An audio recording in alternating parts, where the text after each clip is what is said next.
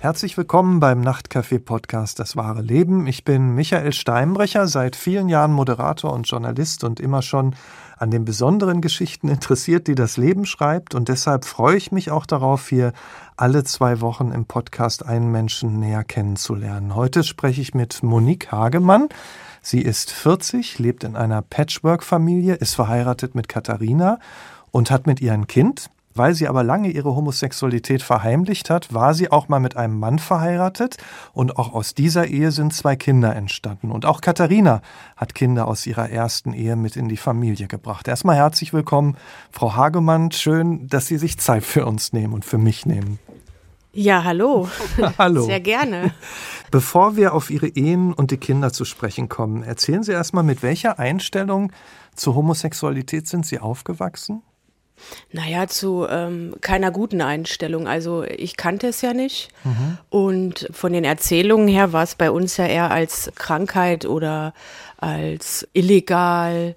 So wurde es uns halt immer vermittelt. Mhm. Wo sind Sie denn aufgewachsen? Eher auf dem Land oder eher in der Stadt? Wie würden Sie das beschreiben?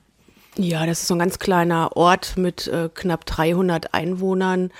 Einer Kopfsteinpflasterstraße, die seit ich glaube, seit Jahrhunderten besteht und auch immer noch dort vorhanden ist. Mhm. Ja. Und die Einstellung zur Homosexualität, die waren äh, so alt wie das Kopfsteinpflaster sozusagen, dass Sie da täglich Ja, ich würde sagen, das trifft es so ziemlich genau, ja. ja. Wie haben Sie sonst Ihre Kindheit so in Erinnerung? Meine Eltern haben sich früh getrennt. Äh, meine mhm. Mutter hatte dann ähm, einen neuen Mann kennengelernt, der mich nicht akzeptiert hat. Mhm. Mein Vater ist dann gestorben, was ich auch ähm, viele Jahre später erst erfahren habe. Ja, wir mussten immer viel arbeiten. Kindheit war jetzt nicht wirklich vorhanden. Was heißt viel arbeiten? Ja, wir hatten einen Hof mit mhm. vielen Tieren und ähm, Garten. Wir haben alles, waren fast Selbstversorger, würde ich es mal mhm. so benennen. Also so richtig unbeschwert hört sich das auf jeden Fall nicht an, wenn Sie das nee. so beschreiben. Wussten Sie denn schon früh, dass es Sie zum Mädchen hinzieht? Ja, am Anfang will man das ja immer nicht so wahrhaben, weil man ja denkt, das ist nicht normal, weil man ja das nur kennt, dass Mama, Papa, Oma, Opa, Tante, Onkel, Bruder, Schwester, wie auch immer. Mhm. Es ist ja immer ein männlicher und ein weiblicher Part.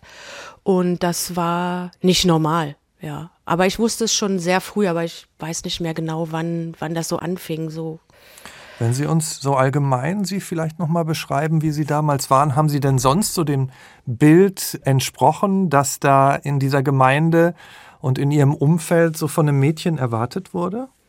Nee, ich war eher so ein Rabauke, würde ich, würde ich es mal so beschreiben. Ich war jetzt auch nicht wirklich wie ein Mädchen gebaut, also ich war lange sehr dünn und schmal und schmächtig. Und oftmals wurde ich tatsächlich ähm, angesprochen, als wenn ich ein Junge wäre. Also mhm. das äh, fand ich auch jetzt so nicht schlecht damals. Also heute würde ich es sehr komisch mhm. finden, aber damals fand ich es nicht so schlecht, also nicht so verwerflich. Ich meine, ich denke mir manchmal so, wenn Sie sagen, Sie waren damals ein Rabauke, wir sagen ja immer noch oft, ja, mit Puppenspielen, das ist typisch Mädchen, Fußballspielen, das ist typisch Jungs. Aber wenn Sie das mal heute sehen, gibt es überhaupt typische Mädchen, typische Jungs? Also typische Mädchen und typische Jungs gibt es bestimmt, aber ich finde den Begriff, der ist nicht passend. So ein typisches Mädchen, ja, was ist ein typisches Mädchen? Eben. Also sind das ist nicht auch das alte Rollenbilder, die es einem, ja, der da ja. auch nicht reinpasst, auch gleich schwer machen? Ja, also ich finde, ähm, Mädchen können genauso gut Fußball spielen, Mädchen können genauso gut handwerken und ebenso können aber auch Jungs stricken und Wäsche machen. Und also ich glaube, mittlerweile sollten wir im 21. Jahrhundert angekommen sein. Hm. Wie war das denn in Ihrer Familie? War da Homosexualität einfach kein Thema oder hat sich da auch irgendwann mal jemand richtig offen dagegen ausgesprochen? Es war grundsätzlich nie ein Thema bei uns. Also ich kann mich auch nicht dran erinnern. Es gab nur eine Situation, da war ich weiß gar nicht, wie alt ich war. Es war ähm, auf jeden Fall kurz nach der Wende. Da bin ich das erste Mal in einer großen Stadt im Westen gewesen. Es mhm. war in Hannover damals. Und da bin ich mit meinem Stiefvater durch Hannover gelaufen oder nicht durch Hannover, also durch so eine Straße. Und da waren zwei Männer, die haben sich umarmt. Mhm. Und ich habe da gar nicht so drauf geachtet, wie es als Kind halt so ist. Und mein Stiefvater hat dann damals nur gesagt, so was Dreckiges, das ist kaputt, das ist krank. Also das ist so eine Szene, da träume ich sogar manchmal von. Also die geht mir auch nicht aus dem Kopf. Das ist so ein prägendes Erlebnis gewesen. Ich glaube, ich war so neun, zehn Jahre alt. Und das haben Sie eigentlich immer so mit sich rumgeschleppt, wenn man so will. Ja. Mhm. ja. Konnten Sie sich denn irgendwem gegenüber öffnen? Also hatten Sie Nein. eine gut, auch keiner Freundin, auch keiner Oma, also irgendwem? Nein. Nee? Nee, ich hm. habe mich, also wie das so immer ist, im frühen jugendlichen Alter probiert man sich ja aus, ne? Da gibt's ja immer die beste Freundin. Ja. Ja, da hat man das schon mal so rumgesponnen, ne? Aber ich habe das nie so erzählt oder nie gesagt, ich finde Mädchen toll oder so, also hm. nie offiziell. Wenn jetzt alle sagen, das ist was Schlechtes und sie spüren aber, ich liebe Frauen, ich finde Frauen toll, war das dann für sie ein Problem? Also wie diese Erfahrung damit mit Ihrem Vater, dass Sie beschäftigt hat und belastet hat, oder haben Sie das eher verdrängt? Ich habe das eher verdrängt. Also ich habe mhm. mich da auch nicht weiter mit beschäftigt. Also da hatte ich irgendwie auch gar keine Zeit so rückblickend betrachtet. Wundert mich das immer so ein bisschen. Mhm. Aber ich habe das lange, lange ähm, einfach runtergeschluckt. Was hatten Sie denn in dieser Zeit, als Sie das noch runtergeschluckt haben, so für eine Vorstellung von Ihrem Leben? ja, es ist ganz witzig. Ähm, die Frage habe ich schon öfter gehört. Ja. Ähm, die Vorstellung war natürlich, ich ähm, habe ja damals geheiratet, sehr früh mit 19. Äh, ich war auch relativ früh schwanger. Ähm, unsere Tochter Melissa ist dann ähm, ja geboren worden 2000. Und da war natürlich die Vorstellung, ja, Kind, Mann, so werde ich alt. Ne? Mhm. Haus mit Garten und allem drum und dran. Wie haben Sie Ihren Mann denn kennengelernt, wenn wir da nochmal anfangen? Ja, na klar. Den kenne ich schon sehr lange, den kannte ich schon eigentlich als kleines Kind, ähm, weil seine Eltern haben eine Bäckerei und ähm, mein Opa war damals ähm, Innungsvorstand und sein Vater auch mhm. in der Bäckerinnung, in der Handwerkskammer und dadurch sind wir so ein bisschen zusammengekommen quasi. Haben uns aber lange dann nicht getroffen oder nicht gesehen. Er ist dann zur Bundeswehr gegangen und ich habe in dem elterlichen Betrieb von ihm gelernt. Mhm. Und er ist dann irgendwann wieder mit eingestiegen, ja, und dann ist man sich halt näher gekommen. Und waren Sie verliebt? Äh, heute sage ich, verliebt glaube ich nicht. Mhm. Also wenn ich das mit jetzt vergleiche, mit meinem Leben jetzt und was ich bis jetzt erlebt habe, dann war das eher also ich möchte jetzt nicht sagen, dass ich meinen Mann, meinen Ex-Mann nicht geliebt habe. Ich habe mhm. den schon geliebt. Kann jemand ja auch als Menschen lieben. Ne? Genau, mhm. genau. Also ja. anders halt. Ja. Wie war das denn dann so zu Beginn? Ich meine, Sie hatten ja schon mal viel gemeinsam, so was Sie erzählt haben, beruflich und auch familiär. Wie war denn die Beziehung so zu Beginn? Oh, die war schon auch harmonisch. Also wir mhm. hatten schon eine harmonische Beziehung. Also wir waren halt beruflich sehr, sehr viel immer in der Bäckerei bei seinen Eltern. Mhm. Ich war dann noch in Elternzeit. Ähm, es war schon harmonisch, würde ich es sagen, ja. Und dachten Sie also, weil Sie ja diese Vorstellung hatten und dann haben Sie ja auch äh, die Kinder bekommen, dachten mhm. Sie da für eine Zeit auch, Sie haben jetzt da Ihr Lebensmodell gefunden? Ja, das hat sich ja erst gewandelt dann, als wir umgezogen sind. Was war denn mit Ihren Gefühlen Frauen gegenüber? Kamen die dann mehr wieder hoch, als Sie dann umgezogen sind, wie Sie gerade sagten, oder wie hat sich das entwickelt? Also die Gefühle waren ja immer da. Ne? Mhm. Ne? Man hat dann, lernt Menschen kennen und dann findet man, also ich fand, es gab immer irgendeine Frau, die ich attraktiv fand. Also mhm. es war immer irgendwie jemand da, wo ich dann gesagt habe, ach ja, hm. ja, aber. mhm. Haben ja. sich nicht getraut und ist dann auch nee, bei dem Ja nein, geblieben. Nein, nein. Mhm. Ja, ja. War einfach außerhalb der Vorstellung damals noch. Ja, mhm. ja.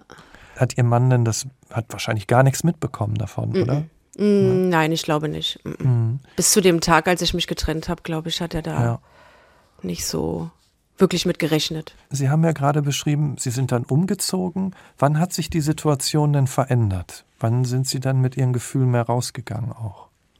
Also man muss sich ja vorstellen, wir sind ja wirklich in Sachsen-Anhalt ähm, mhm. so wirklich hinterweltlich aufgewachsen und haben auch hinterweltlich gelebt. Da ist äh, nicht wirklich viel, um wegzugehen. Abends musste man immer sehr weit fahren.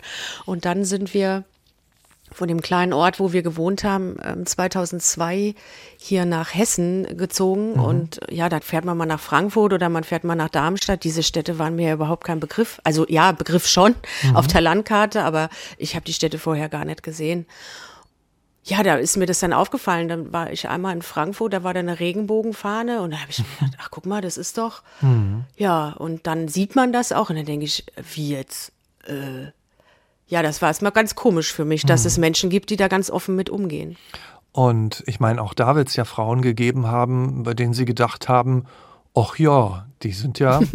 Und äh, aber da waren auch dann Frauen da, die damit ganz offen umgegangen sind. Hat sich dadurch dann auch für Sie was verändert? Ja, da fing es an, sich zu verändern, ja. Mhm. Also da es war schon die eine oder andere Situation. Jetzt kann ich da ganz offen drüber reden. Ja. Früher ging das ja gar nicht so einfach. Da gab es natürlich auch Frauen, mit denen man sich getroffen hat, ja. Mhm. Also war das so ein bisschen dann auch nach und nach so ein Doppelleben hier, diese alte Rolle, Sie dachten, das ist ja meine Rolle und dann aber dieses andere von sich entdecken in anderen ja. Begegnungen?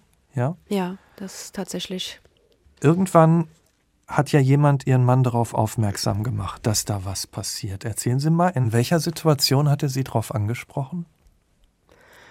Ich war mal ähm, unterwegs, mhm. auch spät abends und ich glaube, ich bin morgens erst nach Hause gekommen und da hat er mich tatsächlich darauf angesprochen. Wir waren ähm, feiern, es waren auch Mädels dabei und ich habe auch woanders geschlafen wie zu Hause.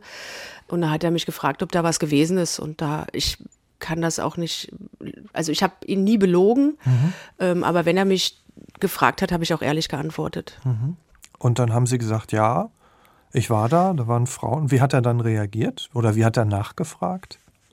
Mm, er ist damals, also er ist ein sehr herrischer, Mensch ähm, und ist sehr schnell wütend und aufbrausend und äh, dementsprechend ähm, ist es dann auch etwas laut geworden und ja, ich glaube, er wollte es auch gar nicht wahrhaben. Ich glaube, dass er das bis heute nicht so wirklich wahrhaben mhm. will.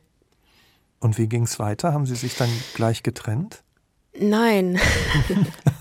also ich wollte mich natürlich trennen, mhm. aber wie das Schicksal dann immer so will, ging es äh, seinem Vater dann sehr schlecht.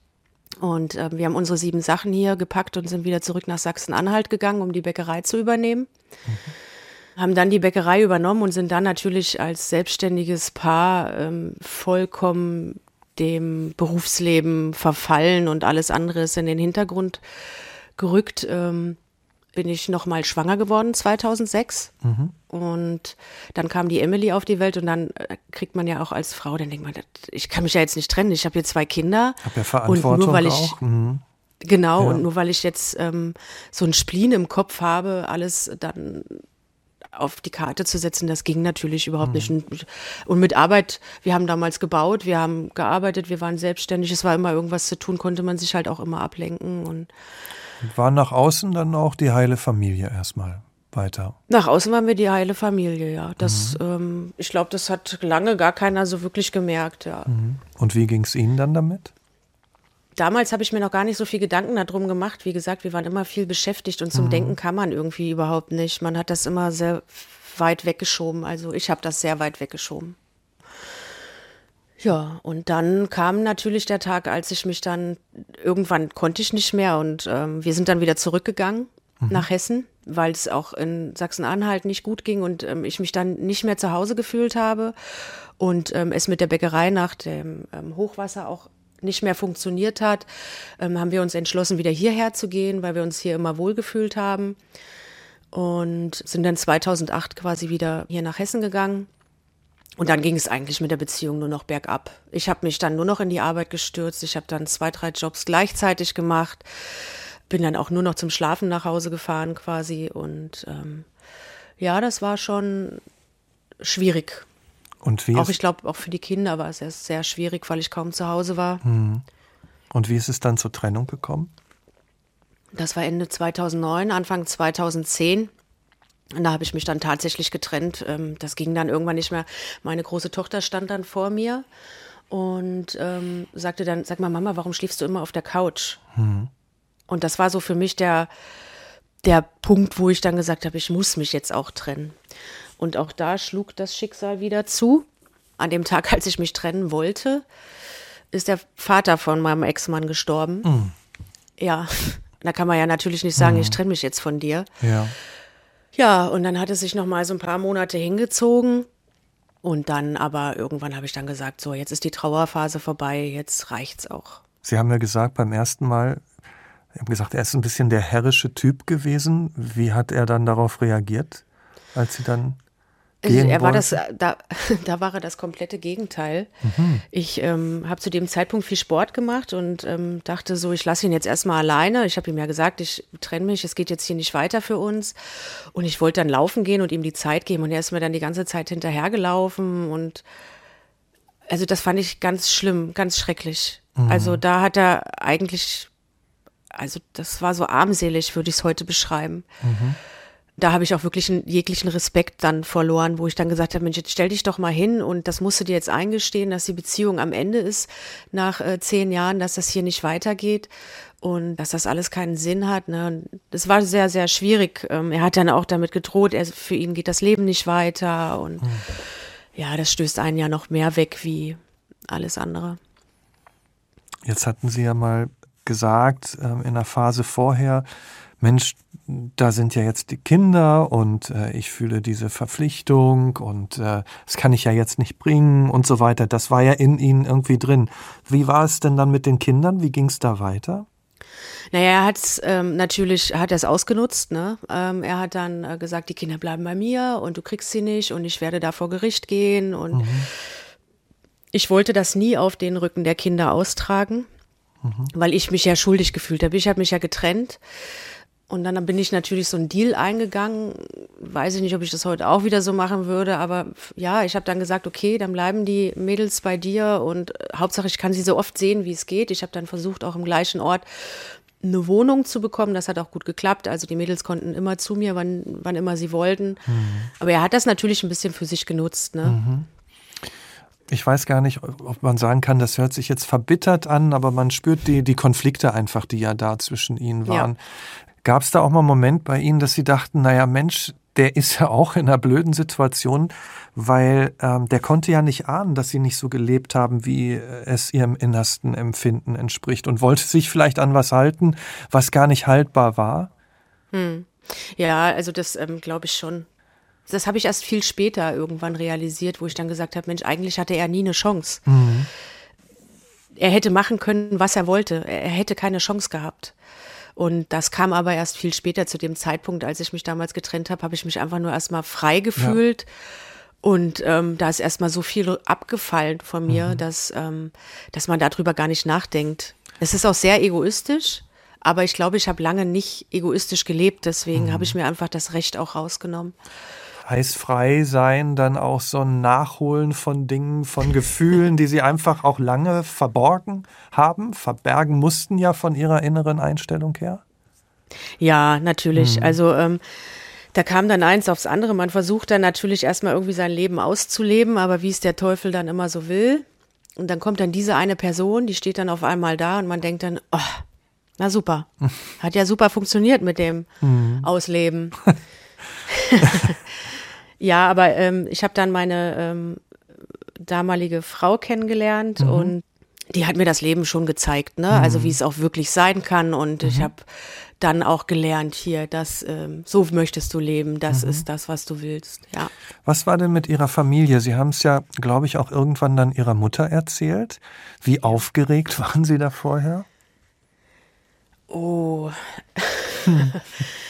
Das, ähm, ja, also ähm, ich habe ja eine Zeit lang bei meiner Mutter gelebt, bis ich dann die Wohnung gefunden habe. Und also Mütter sind ja auch nicht doof, ne? Also man denkt immer, Mütter wissen gar nichts, aber irgendwie, wenn man selber Mutter ist, dann weiß man. Ja, ich bin dann irgendwann zu ihr rein ähm, in die Küche und sie stand da und sie hat halt gemerkt, dass ich was sagen möchte. Ne? Und dann habe ich nur gesagt, ich treffe mich. Ja, ich weiß, hat sie gesagt. Ja, ich treffe mich mit einer Frau. Ja, ich weiß. Ja. Und dann stand ich da erstmal. Okay. Was weiß Gut. sie denn jetzt wirklich? Ja, was weiß sie wirklich genau. Wir haben uns dann darüber unterhalten. Es war ein sehr intensives Gespräch. Ähm, meine Mutter hat damals ähm, nur zu mir gesagt, ähm, ich respektiere es, aber ich möchte nicht, dass du das vor mir auslebst. Also wenn ich jetzt mit dir in die Stadt gehe und deine Freundin ist dabei, so Händchen halten, versuch das einfach zu vermeiden. Das war so die Bitte von meiner Mutter. Und, und ich meine, Sie waren ja jetzt wirklich in einer Phase, ob das jetzt egoistisch ist oder nicht, aber es war ja auf jeden Fall eine Phase des Neubeginns. Ne? Wie haben Sie denn auch beruflich dann Ihr Leben weitergelebt? Ja, ich habe ja lange im Lidl gearbeitet. Ähm, da habe ich auch sehr gerne gearbeitet. Und ähm, eines Abends saß ich dann in meiner Stammkneipe abends und nach Feierabend und da kam ein alter Bekannter rein in Uniform. Und er meinte, hey, was machst denn du hier? Und ich dann, ja, Feierabend. Und ähm, dann habe ich ihm gesagt, ich sag, hier, guck mal, Uniform. Ja, sagt er, das ist doch auch was für dich. Und ich sage, ich bin 30, was soll ich denn bei der Bundeswehr? Mit 30 nehme die mich nicht mehr. Und er sagt er, doch, die haben die Altersgrenze gekippt. Mhm. Oh, da habe ich gedacht, okay, naja, an dem Abend hat man dann viel getrunken und morgens im Kater habe ich dann gleich eine Bewerbung an die Bundeswehr geschickt. Wusste gar nicht, was ich da tue. Und ich glaube, ein paar Wochen später kam schon die Einladung zur Musterung. Also das ging alles ratzdi fatzdi und ja, jetzt bin ich seit immer im zehnten Dienstjahr bei der Bundeswehr. Und würden Sie sagen, Sie sind da zu Hause? Also passt es zu Ihnen? Ja. Ja? Definitiv, ja, definitiv. Also ähm, das sind alles die Dinge, die ich gerne hätte früher gemacht. Rückblickend betrachtet wäre ich lieber vorher zur Polizei oder hm. zur Bundeswehr gegangen. Was passt da? Wie würden Sie das beschreiben? Ähm, das ist meine Berufung. Also ich mache mhm. meinen Job unheimlich gern. Ich war schon im Ausland, ähm, in Afrika das, der Zusammenhalt, den man da auch hat. Und ja, da gibt's auch immer Höhen und Tiefen. Da läuft auch nicht immer alles rund. Aber im Grunde genommen ähm, ist das so, das ist so mein Ding einfach. Ich kann mhm. das eigentlich gar nicht beschreiben. Ist Ihr Ding. Das reicht. Ja, das ist mein Ding. Ja. ja. Sie haben ja schon auch so über die Erwartungen von außen gesprochen und wie gesagt über diesen Egoismusvorwurf. Kam denn da auch mal sowas wie, ähm, jetzt sind wir wieder bei Rollenbildern. Wie kann denn da die Mutter jetzt ihr Ding bei der Bundeswehr machen? Jetzt haben Sie gerade auch noch gesagt, Sie waren im Ausland und die Kinder sind beim Vater. Das geht doch nicht? Ja, natürlich. Das muss ich mir mhm. von allen Seiten anhören. Mhm. Oder musste ich mir von allen Seiten anhören. Meistens erfährt man es ja gar nicht von den Leuten selber, sondern wie die Leute äh, hinter einem reden. Ne? Mhm. Und der Schlimmste war tatsächlich mein Ex-Mann damals. Der hat das so richtig hochgetrieben. Ne? Mhm. Ja, ich habe nie was dazu gesagt. Ähm, ich habe ihn das auch, ich habe ihm das auch nie vorgeworfen oder das Gespräch gesucht. Ich habe ihn dann einfach machen lassen, wenn er sich wohlfühlt in der Situation. Aber diese Vorwürfe gab es tatsächlich. Und ich hatte mhm. auch tatsächlich schlechtes Gewissen. Ne? Das gehört mhm. natürlich dazu. Ich meine, das hatten Sie ja in der Beziehung auch schon. Ne? Sie haben ja gesagt, ja. Ähm, Sie waren da auch eine Zeit lang mal so viel arbeiten. Das war für die Kinder dann auch nicht gut. Deshalb mal ganz abgesehen davon, was Leute außen sagen, wie hat sich denn Ihr Verhältnis zu Ihren Kindern entwickelt? Ich habe immer ein sehr gutes Verhältnis zu meinen Kindern gehabt oder mhm. immer noch auch wenn es nicht immer so glatt gelaufen ist, sind die Mädels trotzdem immer zu mir gekommen. Also wir haben, äh, ich würde sagen, eher ein freundschaftliches Verhältnis, wie so ein Mutter-Tochter-Verhältnis, mhm. so ein mhm. typisches. Also ich bin jetzt auch nicht die Mama, ähm, sorry an alle anderen Mamas, ähm, die mit ihrer Tochter shoppen geht oder um die Häuser zieht. Ich möchte nicht die beste Freundin von meiner Tochter sein. Ich mhm. möchte auch nicht alle Dinge von meiner Tochter wissen oder von meinen Töchtern. Ich lasse denen da ihren Freiraum. Also mhm. Die kommen von ganz alleine. Und wenn Sie in einer Beziehung waren, wie sind die mit Ihren Partnerinnen klargekommen? Immer sehr gut. Mhm. Also es gab ja nur drei, mhm. also nur, äh, die die Mädels äh, kennen und ähm, die, sind, die haben ja auch immer offen ihre Meinung gesagt. Ne? Also die haben auch gesagt, ja, hier, das ist jetzt nicht so, aber du musst ja glücklich werden. Und ähm, ja, mhm. das ist ja auch wichtig, wenn die Kinder nicht mit einem Partner oder mit einer Partnerin klarkommen. Mhm das kann ja auch in der Beziehung zu Belastungen kommen. Sie haben dann ja auch Ihre langjährige Partnerin geheiratet, hatten dann aber 2012 so ein richtiges Tief. Ja. Was kam denn da alles zusammen? Ja, ich ähm, war damals in Mainz stationiert und ähm, bin viel Auto gefahren. Also morgens immer die ähm, 50 Minuten hin und 50 Minuten dann wieder zurück, dann durch den Stau und da denkt man ja immer viel beim mhm. Autofahren. Und ähm, ja, da ist, es immer so die Leitplanken an einem vorbeigehuscht und das war jede, jede Leitplanke war ein Gedanke quasi, ne? Und da habe ich dann angefangen, irgendwann mein Leben rückblickend zu betrachten. Und dann ähm, stand ich dann irgendwann einfach da und konnte morgens nicht mehr aufstehen. Ich habe früher über die Leute gelacht, ne? Ich war immer so ein Duracell-Männchen. Und auf einmal konnte ich nicht mehr aufstehen. Es ging einfach nicht mehr. Ich habe geweint, ich habe gelegen, ich, es ging gar nichts mehr. Also es hört sich so nach einem richtigen Zusammenbruch eigentlich an, ne? So das richtig. war's, ja. Hm. ja. Und dann, ich meine, sowas, gerade wenn Sie sagen, man denkt ja nicht, dass einen sowas trifft. Wie ging es dann weiter in der Situation? Ja, ich war sehr lange krank. Ähm, meine damalige Frau hat mich da auch wirklich viel unterstützt. Die war immer da und hat nie irgendwie gesagt, ach du schon wieder mit deinem Problemchen oder so, sondern sie hat mich auch einfach gelassen. Ich war dann natürlich in ähm, psychologischer Behandlung. Mhm. Ich habe lange darüber nachgedacht, das zu machen. Aber es ist ja bei der Bundeswehr auch nicht so einfach. Ruckzuck sagen die dann, naja, wissen wir nicht, ob wir die noch gebrauchen können. Mhm.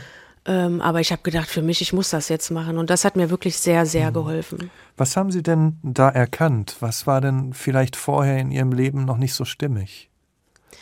Na, erstmal habe ich die Dinge zu lange aufgeschoben. Ne? Also das habe ich auf jeden Fall daraus gelernt, dass man Dinge nicht mehr aufschiebt, sondern direkt in die Hand nimmt und ähm, nicht darauf achtet, dass man, also na klar achtet man darauf, jemanden zu verletzen oder wie man die Dinge hinbiegt, aber man darf nicht sein, äh, sein eigenes Leben zurückstecken. Mhm. Nicht, nicht in dieser, in dieser Form.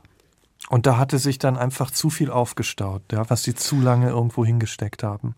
Sozusagen. Ja, das waren ja halt mhm. Jahre, äh, ja. wo man was mit sich rumgetragen hat, was man nie preisgegeben hat. Mhm.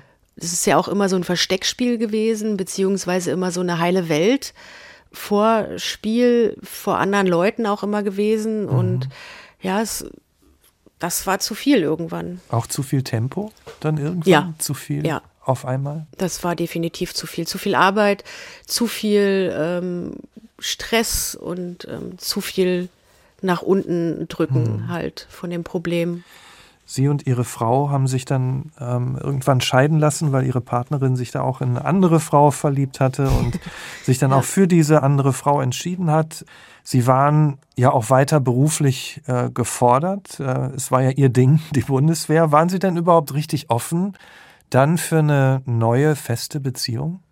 Nein, eigentlich nicht. Das ist der Fehler gewesen. Ich hätte dann einfach, ähm, also ich war beruflich viel unterwegs, ich habe viel Lehrgänge gehabt und da hat sich dann was ergeben und ähm, ich glaube, rückblickend betrachtet, dass ich damals nicht viel zu Hause war, war es einfach eine Beziehung auf so eine Fernbeziehung. Mhm die hätte ich nicht eingehen sollen. Mhm. Also aus Respekt oder Rücksicht auf die andere Person hätte ich die Beziehung nicht mhm. eingehen sollen. Das sage ich heute. Mhm. Das war so ein, ich falle jetzt mal schnell in eine neue Beziehung, damit ich jemanden habe quasi. Mhm. Verstehe.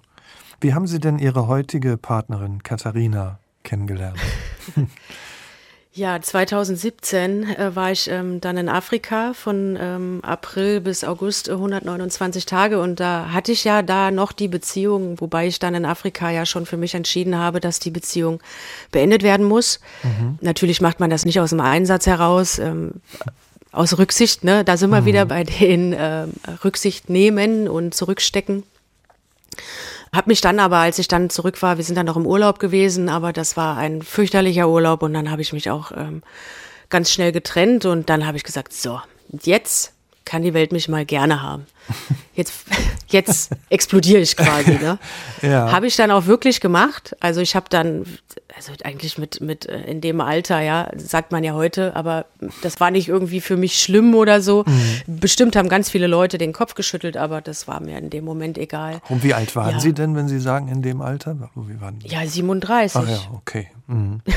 das ist 2017, ja. ja. Mhm. Und dann, ähm, ja, da gibt es ja diese ganz tollen ähm, Apps, mhm. wo man sich kennenlernen kann. Ja. Und da habe ich dann den Kilometerzähler extra hochgesetzt, ne, so auf 150 Kilometer, weil ich gedacht habe, je weiter, umso besser. Dann steht man morgens quasi auf und fährt dann wieder nach Hause und man sieht sich nie wieder. Mhm. Ja, naja, was soll ich sagen? Ja, hat, erzähl ähm, mal was. Wie, wie war es denn dann? Also mehr als 125 ja. Kilometer war es entfernt, aber dann? Ja, dann ähm, war sie da. Mhm. Wie war das denn, es als Sie hätte, sich zum ersten Mal gesehen haben? Oh, das war, also das war das erste Mal in meinem Leben, wo ich tatsächlich wusste, das ist Liebe auf den ersten Blick. Oh. Ja, Toll. das hat richtig reingehauen. Also mhm. das war, da, eigentlich hätte ich es wissen müssen, als ich das Bild gesehen habe. Da fing das schon so an. Da habe ich mhm. gedacht, oh, das wird gefährlich. Mhm. Aber ähm, das ist ja auch ein bisschen Nervenkitzel immer, den man mhm. dann hat. Und, und dann haben Sie ja. sie gesehen und dachten, wow. Und, und dann, wie ging es dann weiter? War bei ihr denn da auch gleich dann was da? Sie sagt heute ja. Hört sich so ein bisschen an, heute kann sie ja viel erzählen. ja, heute kann ja. sie viel erzählen, genau. Mhm. Nein, sie sagt auch, als ich aus dem Auto ausgestiegen bin und sie mein Lächeln gesehen hat, sagt sie, da ah. wusste sie es quasi auch. Also heute sagt ja. sie es. Ja. Damals, glaube ich, waren wir einfach beide viel zu ängstlich. Ne? Mhm. Wir hatten beide eine Beziehung hinter uns. Ich kam ja auch gerade aus Afrika zurück. Also ich bin im August zurückgekommen. Im Oktober haben wir uns dann kennengelernt. Und ähm, mhm. ja, ich hatte natürlich viel Angst davor, dass mich das wieder so trifft und ich dann wieder so eine falsche Entscheidung treffe. Mhm. Aber da war das Herz einfach hm. stärker. Also da wussten Sie auch am nächsten Tag schon, wow, das, das ist was, das geht tief. Wie ist denn Katharina eigentlich? Beschreiben Sie sie doch mal. Kada ist Liebe. Oh. Ja, also das ist, ähm, das ist der Ausdruck von Liebe. So, das verstehe ich unter Liebe. Also da brauche ich auch nicht ähm, irgendwas anderes erzählen, weil alles andere ist irgendwie so Feinschnörkelei und mhm. Aber das ist ähm, für mich, Kada ist für mich alles. Das ist meine beste Freundin. Früher habe ich immer gesagt, Partner, bester Freund. Nee, also das geht mhm. gar nicht. Ich will doch meine Probleme nicht alle mit meinem Partner tauschen. Aber Kada ist tatsächlich meine beste Freundin. Hm. Meine Frau, meine geliebte Mutter meiner Kinder. Ja. Hm. Schön.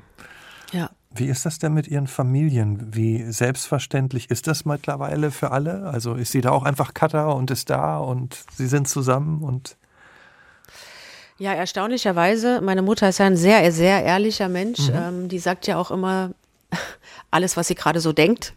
Und sie hat auch zu mir gesagt, auch in einem langen Gespräch hat sie gesagt, so, und die muss sie jetzt auch mal behalten. Das ist nämlich auch die erste, die ich jetzt auch an deiner Seite akzeptiere. Das sage ich jetzt mal als Mutter hier. Genau.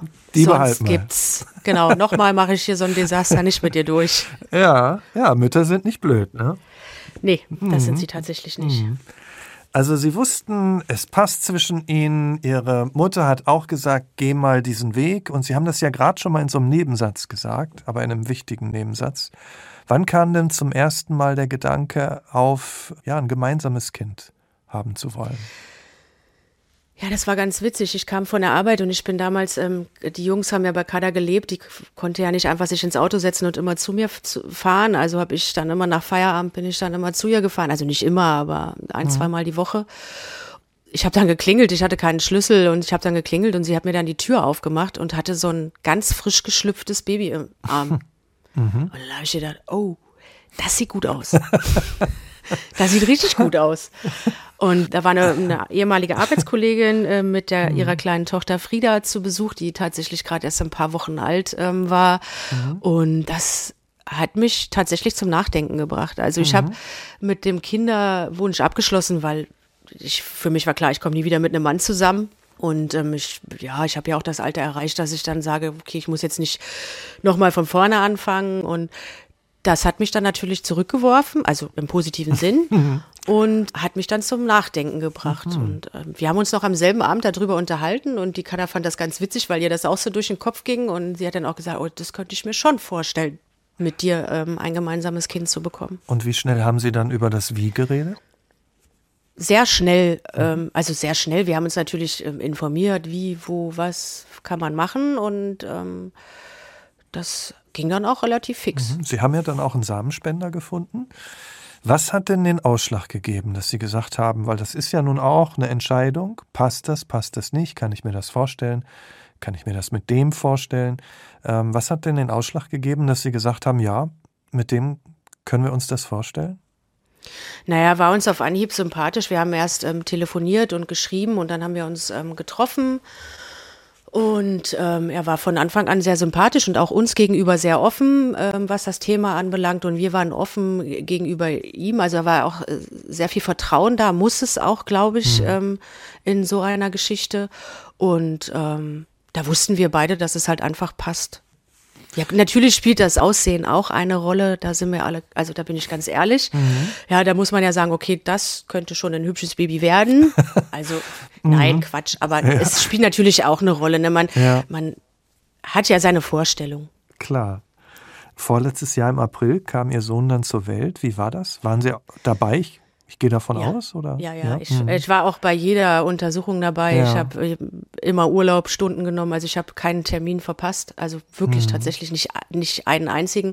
Und ich fand es immer sehr schön. Die Katha hat immer gesagt, sie hat das so noch nie erlebt. Sie hat äh, zwei Jungs und ähm, sie hat gesagt, ich musste fast immer alleine zu den Terminen gehen. Und da hat sich nie jemand so mich so Mhm. bemüht und den Bauch eingecremt. Und das, also ich habe das schon sehr genossen, ne? auch das von der anderen Seite zu sehen und ähm, ihr da quasi auch beizustehen und ähm, sie zu unterstützen.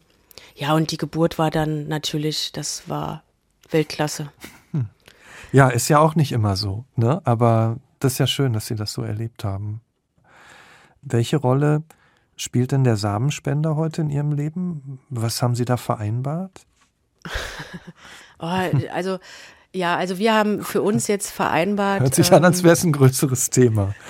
Ja, für mich halt. Ne? Ja, also mhm. Sie sind selber Vater Ja, und ähm, dann wissen Sie ja, wie das ist, dieses Gefühl, ähm, was man da hat als Vater. Das will man ja nicht teilen. ja, das stimmt. Also man kann sich ja Höchstens nicht vorstellen. Mit der Mutter natürlich. Aber Genau, mit der Vater, Mutter. Ja, mhm. Genau, man kann sich ja nicht vorstellen, da gibt es noch einen Mann neben ihnen. Also ich sag jetzt mal Mann, Frau würde ja nicht gehen, Ja. der quasi die gleichen Gefühle wie sie für ihr Kind hat. Und das, ähm, so ging es mir ganz lange. Also mittlerweile, ich habe mit ihm gesprochen, ich habe da auch sehr offen mit ihm drüber gesprochen, dass ich da echt Angst vor habe. Und er will das gar nicht. Ne? Er will ihn jetzt, ähm, er sagt, er möchte ihn natürlich irgendwann kennenlernen, aber nicht jetzt. Er will auch Okay. keine Bilder sehen. Erst wenn wir soweit sind, um das zu sagen. Der Pepe wird auch so aufwachsen. Er wird ähm, damit auch erzogen, dass es da jemanden gibt, aber er ist ja nicht der Papa. Also er, er spielt ja auch nicht die Vaterrolle.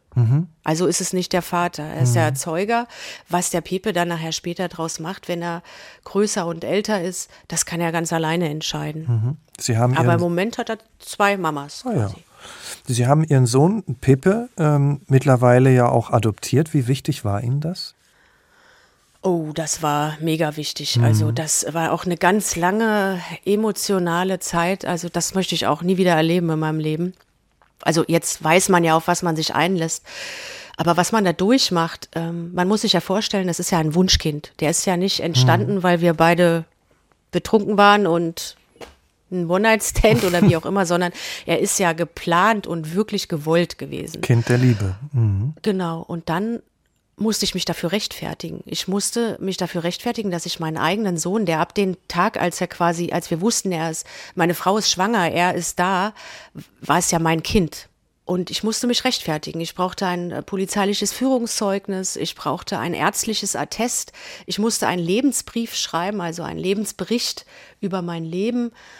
Ähm, ich musste dem Jugendamt Stellungnahme geben, obwohl ich ja schon zwei Kinder habe und die ja auch erzogen habe. Ne? Also das war schon, war schon sehr, sehr emotional. Und gut, als vorbei war. Ja, das war, das war großartig. Ne? Wir wussten das ja gar nicht. Wir haben eine Einladung gekriegt zum Gericht, zum Familiengericht und das war eine Anhörung. Da haben wir gedacht, okay, jetzt noch eine Anhörung. Naja, wer weiß, wie lange es noch dauert. Mittlerweile hat es ja da schon dann sechs Monate gedauert. Ja, und dann stand die Richterin auf einmal auf und sagte dann, so, dann schicke ich Ihnen die Unterlagen zu. Dann habe ich gesagt, ja, welche Unterlagen dann? Und dann sagt sie, ja, die Adoptionspapiere. Pippe ist jetzt offiziell ihr Sohn. Ja, da bin ich natürlich zusammengebrochen. Da wusste ich gar nicht, was los ist, weil ich gar nicht wusste, dass ich an dem Tag quasi offiziell auch auf dem Papier die Ja. Mama vom Pepe bin. Was auch in der Geburtsurkunde drin steht. Mama 1 und Mama 2. Also, das ist ganz toll. Ihre Frau war ja auch mal mit einem Mann verheiratet und auch in dieser Ehe sind ja zwei Kinder entstanden. Leben die denn jetzt bei Ihnen auch? Oder Ja, wie ist das? alle ja? Kinder bis auf meine große Tochter leben bei uns. Also wie groß ist der Haushalt da insgesamt, äh, damit ich den Überblick behalte? Das sind, wie viele Kinder sind dann regelmäßig bei Ihnen? Vier. Vier. Mhm. Und Genau, wie, also wie funktioniert das dann mit den Ex-Männern, also den Vätern der vier Kinder aus den ersten Ehen? Für, ist es für die so einfach, auch so ihren Platz jetzt zu finden, auch überhaupt? Ja, ich glaube, mittlerweile hat jeder seinen Platz bei uns gefunden. Mhm. Wir sind ja eine sehr offene Familie. Wir haben auch immer Tag der offenen Tür quasi, außer jetzt ist ja quasi nicht so einfach, aber wir haben immer gerne Leute bei uns. Die Kinder haben gerne ihre Freunde bei uns und Mhm. die gehen da ganz offen mit um. Die Jungs gehen regelmäßig zu ihrem Papa, die gehen alle 14 Tage zu ihrem Papa und die Ferien sind geteilt und auch so, wenn mal zwischendurch die dahin wollen oder der Papa will sie sehen, das ähm, funktioniert super. Mhm. Die Emily möchte im Moment oder schon seit ähm, einigen Monaten ihren Papa überhaupt nicht sehen. Die hat gar keinen Kontakt im Moment, will sie auch nicht. Mhm. Ja, und ich kann sie auch nicht zwingen. Ich habe lange genug mit ihr darüber geredet, dass, aber sie ist 14 und möchte gerade nicht so den Kontakt zu ihrem Vater. Hm. Und wie ist das so außerhalb der Familien, also so in der Schule und sonst wo? Welche Erfahrungen machen Sie da? Ähm, wir werden eigentlich angenommen wie jede normale, hm. also normal, was ist normal? Es ist immer, wenn man dann sagt normale Familie. Ja, man fragt sich immer, gibt es noch Kopfsteinpflaster? Ja, also ja. das, was Sie beschreiben, ne?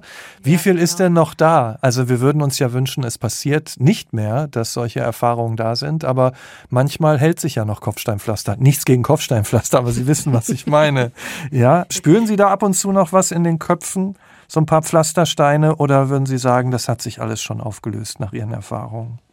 Mm, also ich habe schon lange keine ähm, ich habe sowas schon lange nicht mehr bemerkt mhm. oder auch keine Blicke mehr gesehen. Mhm. Also es kann aber auch daran liegen, dass ich da auch gar nicht mehr drauf achte, weil wir einfach uns komplett fühlen, so wie wir sind und ähm, wir werden auch von allen so akzeptiert. Mhm. Wie gesagt, wir gehen da auch offen mit um und wer das nicht mag, der muss ja nicht ja. uns besuchen kommen. Ja. So.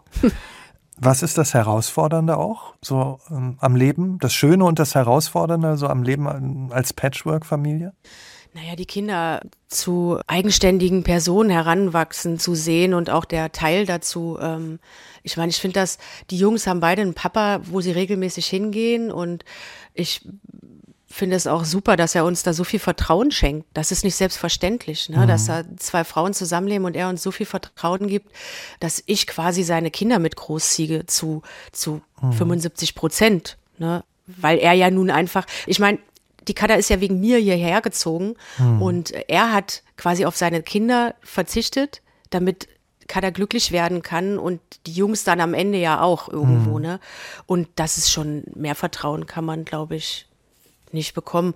Und da fühle ich das oder empfinde ich das auch als meine Pflicht, da gescheite, erwachsene, eigenständige Jungs großzuziehen, hm. die auch mal ihre Meinung sagen und auch zu ihren Mamas stehen wie sie auch zu ihrem Papa und seiner Partnerin stehen, mhm. dass das da keinen Unterschied gibt. Können Sie beide sich denn vorstellen, noch ein Kind zu bekommen? Ähm, ich sag's mal so, wir fühlen uns noch nicht so ganz komplett. Ah ja. das ist doch ein, ein Satz, der tief blicken lässt. Natürlich nagt ja der Zahn der Zeit so ein bisschen. Ich werde mhm. jetzt 41. Ja, da denkt man ja eigentlich, irgendwann ist Schluss, aber irgendwie mhm. macht das auch Spaß. Es ist immer wieder schön, nach Hause zu kommen. Auch wenn die Kinder mal nicht so gut drauf sind und auch wenn sie schlecht gelaunt sind. Kinder nerven auch, Erwachsene nerven auch. Das gehört alles dazu. Aber am mhm. Ende des Tages ist es immer wieder schön, durch jedes Zimmer zu gehen, jedes Kind nochmal zuzudecken oder abends auch den Kindern was vorzulesen mhm. und einfach zu sehen, dass es die Kinder gibt. Äh, das ist noch nicht ganz so komplett. Und wenn Sie so auf Ihr Leben schauen, also würden Sie sagen, nach all dem, auch worüber wir gesprochen haben, ich würde heute irgendwas anders machen oder sagen Sie, nee, aus der Situation heraus würde ich mich immer wieder so entscheiden, würde ich immer wieder diesen Weg so gehen? Das ist eine schwierige Frage, hm. ähm, weil man die, glaube ich, gar nicht richtig beantworten kann. Also wenn ich sie ehrlich beantworte, dann verletze ich ja auch die Menschen. Ja, ähm, ja. Weiß, es ist schwierig. Mhm. Natürlich möchte ich meine, meine Mädels überhaupt nicht missen. Die, mhm. Auf die möchte ich auf gar keinen Fall verzichten. Das heißt natürlich äh, im Umkehrschluss auch, dass ich das Leben, was ich geführt habe, genauso wieder führen würde. Mhm. Und wenn Sie das so von den Anfängen sehen, von dem kleinen Dorf mit den 300 Einwohnern, mit all dem, was da damals dazugehörte, an Enge, mit diesen Einstellungen zur Homosexualität, äh, mit ihren Vorstellungen, die sie so lange unterdrückt haben, dem Leben, das sie erstmal angegangen sind. Was ist Ihnen heute, nach diesem ganz langen Weg heute mit Katha und, und den Kindern, was ist Ihnen da wichtig im Leben? Ja, wichtig ist an erster Stelle natürlich die Familie. Ne? Also das ist für uns immer, wir sind ein Teil also ein Teil von einem Puzzle quasi, mhm. was uns alle zusammenhält. Und ähm, ich finde das auch wichtig, dass die ähm, Kinder immer wieder nach Hause kommen, egal wie alt sie sind, und immer wieder sagen können, Mensch, ich hatte eine tolle Kindheit, ich fand das gut, so wie wir das gemacht haben. Das finde ich eigentlich das Wichtigste, weil ich das nicht sagen kann. Und ähm, ich wünsche das einfach unseren Kindern. Diese, wir haben alles Trennungskinder bis auf Pepe und das ist ja das, was man eigentlich nie will, wenn man selber ein Trennungskind ist. Mhm. Ja, und man, man kann die Dinge ja nicht rückgängig machen. Auch wenn, man will sie ja auch teilweise nicht rückgängig machen, aber es ist ähm, schwierig. Aber ich finde, das Wichtigste ist einfach, dass die Kinder rückblickend betrachten, eine glückliche Kindheit hatten, mit allen Höhen und Tiefen, aber trotzdem sagen, oh, mir ging es jetzt als Kind nicht so gut oder so, das wäre für mich das Schlimmste. Vielen Dank, Frau Hagemann, und äh, Ihnen und Katharina und Ihrer ganzen Patchwork-Regenbogen-Familie, den Kindern, dem Puzzle, so wie Sie es genannt haben, allem, was dazugehört, einfach alles Gute und, und weiter eine tolle Zeit. Und vielleicht wird das Puzzle ja noch größer, wer weiß. Vielen Dank. Vielen Dank auch an Sie fürs Zuhören. Hoffentlich bis bald, denn wir sind mit dem Nachtcafé-Podcast Das wahre Leben ja alle zwei Wochen für Sie da. Sie können die einzelnen Folgen auch gerne auf unserer Facebook-Seite kommentieren. Wir freuen uns über Ihr Feedback.